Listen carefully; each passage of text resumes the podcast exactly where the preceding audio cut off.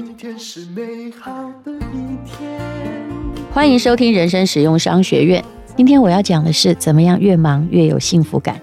如果你跟我真的是不同的人，你觉得啊，人一定要躺在沙发上看剧你才叫做享受，从工作中从来没有得过一丝趣味的话，那你就不用听下去了。我的确是比较忙的时候，我会有幸福感的人呢，并不是说我要接受着过多的工作。有美国跟中国的心理学家都做过类似的研究报告哦。他说呢，就算被迫接受了超出本人所期望的强度的工作，常常是越忙碌的人越能体会到幸福感。这跟大部分人坚信的不忙碌的状况才幸福。刚好相反呢，哦，实验的结果相反嘛。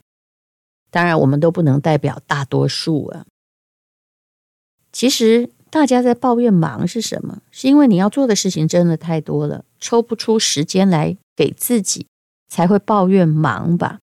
但是你回首你人生中最忙，但是你又把那些忙克服了，完成了一些工作的时候啊，你会发现那才是你的成长期。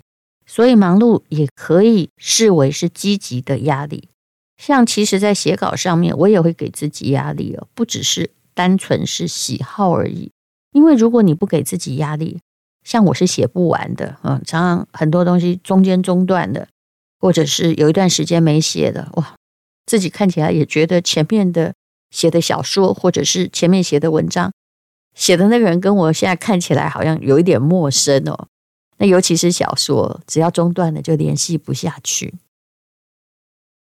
可是，在繁忙的时候，哦，甚至我现在在写博士论文的时候，如果一有成就，当然有的时候我也会焦虑，就是怎么写的这么差。可是，诶，如果解决了某些瓶颈，我的确是会因为这样感觉到快乐的。那么，如果你是一个没有动力的人，那么，那你就要提高你的干劲。干劲是很俗气的说法啦，通常就是很多人会说啊，叫行动力，对不对？其实很多人都觉得说，像干劲啊，每个人都觉得这是哎，要么有就要么没有的东西哦。好像你的干劲、你的行动力啊，就做事的那个力气，可能会被消耗完。但是在心理学上认为啊，这是一个史丹佛相当受欢迎的教授啊。凯利啊，麦格尼格尔教授他所写的一本书叫做《自控力》，这本书已经卖了三百万本了。所以里面的一篇文章就是说，怎么样提高你的干劲？心理学认为哦，这种干劲哦，就是行动力，我们叫行动力好的比较好听哦，并不是一种东西，也不存在被耗尽的状况。之所以你会觉得没劲，是因为你没有找到具体的方法哦，没有找到能够满足自身强烈的欲望还有心理动机的具体方法。因为你的欲望得不到满足，所以你一直觉得啊，我缺乏前进的动力。那么下面列出的三项，这心理学家所说的，就是属于每个人会拥有的最基本的积极的心理动机。第一个叫做关联性，也就是你想要感知你自己跟他人和群体，还有重要目标之间的关联性，你要找出来，你就会有那个劲去做你想做的事。第二是自主性，就能够自主的做出可以决定人生质量的行为或选择。所以这可以说明呢，一个小孩如果一直都在爸妈的呃管控之下、辅导之下，他恐怕自主性不足。后来爸妈不在旁边的话，他恐怕自己的行动力也会不足。第三是熟练程度，如果你对一件事情，你觉得自己有能力处理，而且之前也大概都能处理得好，你就会为自己的进步感觉到满足。那这个三个心理动机，就是关联性、自主性，还有熟练程度，得到满足的时候，你就能够。体会到幸福感，所以这就是刚刚我解释的，为什么有时候你越忙碌也可能越幸福。可是你做的这三件事情，恐怕要有前三个考量，也就是要有一些目的的关联性，呃，不是在白忙嘛；要有一些自主性，不是在别人控制或逼迫下。第三，你对他还是要有一些专业能力，有一些熟练的程度，那么你就会忙得很高兴啊。我们在工作上感觉很没劲的时候，大部分是因为。你在这三项受到了阻碍，心理的基本动机没有得到满足，所以你就会变成反向冲动，就是我没有力气了，更加显著。比如说，你就想让自己耍废、轻松一点。如果我们没有让自己找到可以符合前面说的这三样的东西的方法，那内心那种。不想付出不必要努力，想要逃避压力的想法就会越来越强烈了。所以你就想耍废嘛，所以你就想躺平嘛。很多人在星期一早上还真的害怕出门上班，因为你的确是有事情没有办法用自己能力解决，内心烦躁不安呢。那后来你就把时间花在令人诶比较轻松的事情上，导致工作拖延。我也会这样。像我论文就是，嗯，大概有两个月了，我一直在做别的事情，然后拖延写论文的时间，因为我的确是还没有从中间得到了一些成就感。当然，我现在是努力的给自己一些压力，想要老实说嘛，有时候有写总比没写好，不是吧？哦，那顶多是重改嘛。其实这只是。没有干劲，是因为欲望得不到满足，而并非完全束手无策。你必须去寻找方法，找出你跟目标的关联性。还有呢，啊，你最好让外面的干扰比较少，有了自主性，还慢慢的熟练它，那么你就会越忙越觉得是快乐的事情哦。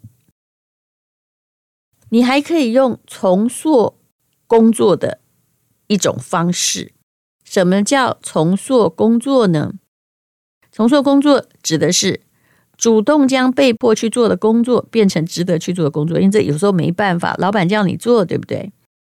你把你自己的观点放在那个必须做的工作上面，就能够提高工作的积极性，让你的心理满足感变高了。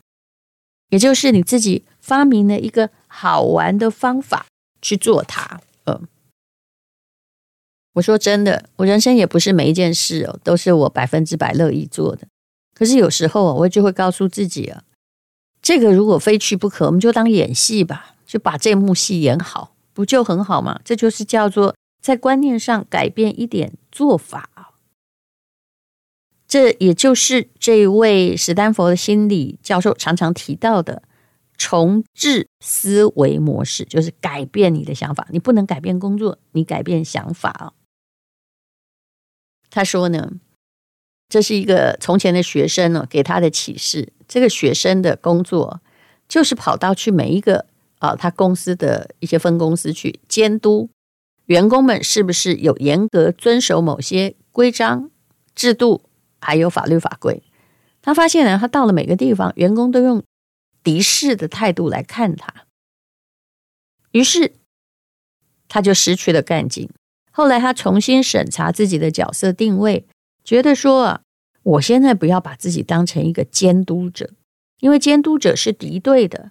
那么我要不要当成一个帮忙的人呢？也就是我是他们的助手，帮助他们履行好规范内自己的职责。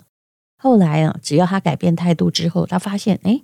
好像别人看他也不再是敌人了，而是一个帮手。于是，这位本来讨厌自己工作的学生，感受到了比以前更强烈的职场的关联性，而且人际关系也发生了变化，工作更容易展开了。也就是说，比如说像以前一定要联考，对不对？你逃不了嘛，嗯，也没有力气逃。也没有能力逃，那怎么办呢？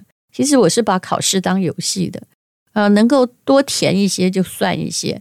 后来你就发现了，连最讨厌的考试也变得还真的蛮像电玩的。当然，这个需要你自己跟自己不断的对话。只是改变观点一向是一个很好的方法，而且才真正能够帮助你。这种感觉就好像哦，就最近山难频传，对不对？嗯，你遇到山难的时候，你也不想遇到啊。可是你去抱怨那洪水有用吗？没有。你要现在想办法，就是说玩个生存游戏吧。拜托你活下去了，你必须跟自己这样对话，这样你还比较容易找到了出路。所以你要找到那种行动力，就是要找到能够激励自己的方法，跟目标之间呢，呃。兑换一下角度和看法，或者是找到更密切你喜欢的关联呢？对你所做的工作，不是进行大幅度改变哦。很多人都期待就是赶快哦翻身啊，或者是啊赶快哦就从百分之百的不喜欢变成百分之百的喜欢，不需要的。你只要做细微的改变就可以。你可以改变时间分配的方式，因为这是你可以调整的嘛，啊。那么你也可以呢，啊，为特定工作找到新的场所。其实我后来是这样的，我帮自己弄了一个很好的写论文的书桌。那如果我要写论文，我就要到那个比较舒服的地方去。嗯，那这样子的话，工作就会变成一种享受。当然，这个需要花一点，花一点资本啊，啊，或者你就可以呃去熟人的一个咖啡厅，说我以后呃。如果你这位置空着的话，我就来这里，顺便喝杯咖啡，然后在这里做一个开始。其实有开始就好了。做任何工作都是一样的。比如说，每天你要到开会之前很烦闷，那你就跟自己说：在开会之后，我就犒赏自己一杯拿铁咖啡，有何不可呢？这样你会让工作变得非常非常的有趣。当然，工作是这样的，你也要学会停下来。很多时候就像追剧哦，哇，一追哦，看了四十集，看到自己都快瞎了。那是因为你大脑的回报机制就被一种习惯所控制了，被操纵了。操纵的感觉并不是非常好哦。就好像有一阵子我也是在玩那个呃，就消消乐之类的东西哦。其实，在你玩那种游戏的时候，而且你完成习惯。大脑的多巴胺水平就会提高，我们就难以抵抗这种打发时间的事情的魅力。虽然玩完之后，你又觉得我好像什么也都没获得，对不对？这就要了解多巴胺。多巴胺呢，可以夺走你的注意力，让你感觉我即将获得满足，让我打那个游戏一关一关的破，那你就会反复的去做，而且对那些事情表现非常执着。就好像你现在戒不掉手机，就动不动要去划一下最新的态势，这也是多巴胺得到满足。那一旦停下这种惯性的行为，你会感觉到不安和紧迫感，就压迫感，对不对？但问题是你万一一直被制约的话，你也还是会感觉到不舒服。所以呢，这位心理学家凯利麦格尼格尔这位教授说，其实啊。喊卡也是一种习惯呢。那比如说吃东西要喊不要再吃了，因为吃下去怎么得了啊？